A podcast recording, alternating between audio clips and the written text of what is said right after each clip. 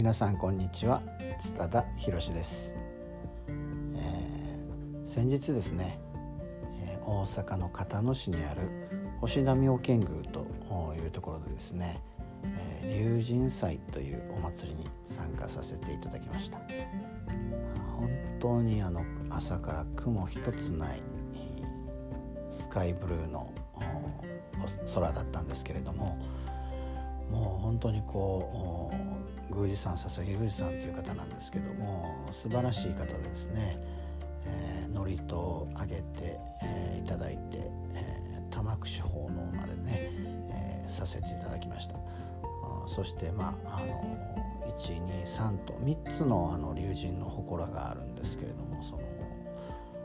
登竜門と言われてるね、え、登竜の滝という滝があるんですけどもそこがですねそこでその上り竜の話ね登竜っていうことで上り竜の話をね、えー、少しされたんですね。でその後ですねまあ終わって、えー、僕らは食事に行ってね直来が始まったんですけれどもまああのその食事に行く間の空っていうのがまたこれがまたすごいことになってまして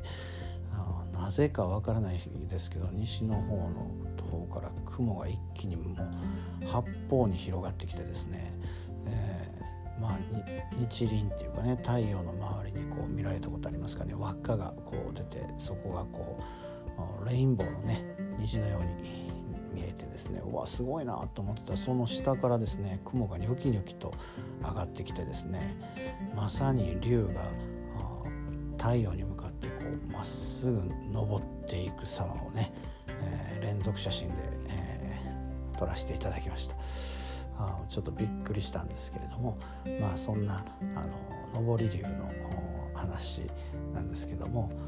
皆さんはなんかどこに行かれるっていう何かこうどこに自分の人生が行ってるかっていうのはなんか明確になっているでしょうか、まあ、明確になっていなくてもいいんですけど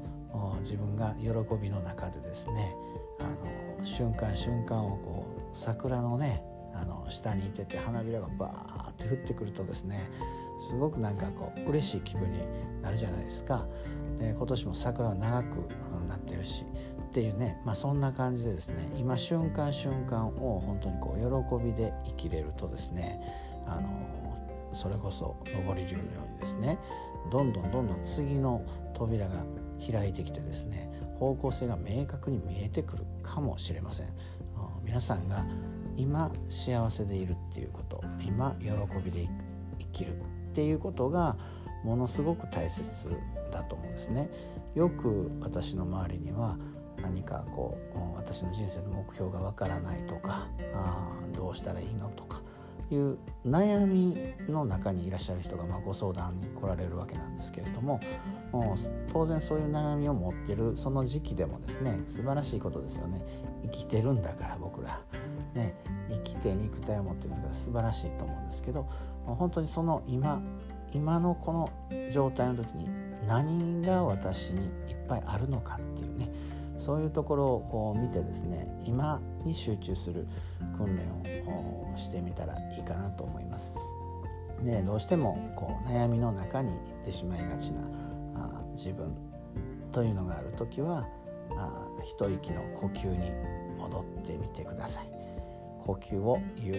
くりと吐いてゆっくりと吸い上げる。これをまあ5分やるだけでも心の状態というのは大きく変化していくと思います、えー、これからどんどん暖かくなってですね言語も変わる、うん、エネルギーが世界的に変わるあ時期ですので心の揺れもいっぱい出てきていいと思います。そんな時こそ今ここの呼吸に集中してみてください、えー、今日はですね、えー、上り流のお話をさせていただきました。